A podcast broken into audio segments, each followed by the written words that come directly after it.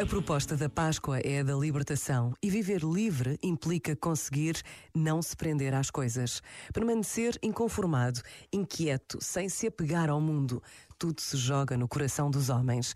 Onde cada um de nós coloca o seu coração, aí está o seu tesouro, a sua vida. Como escreveu a jovem Simone Weil, que morreu em 1943 com apenas 34 anos.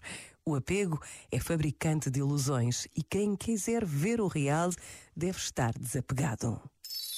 Este momento está disponível em podcast no site e na app da RGF.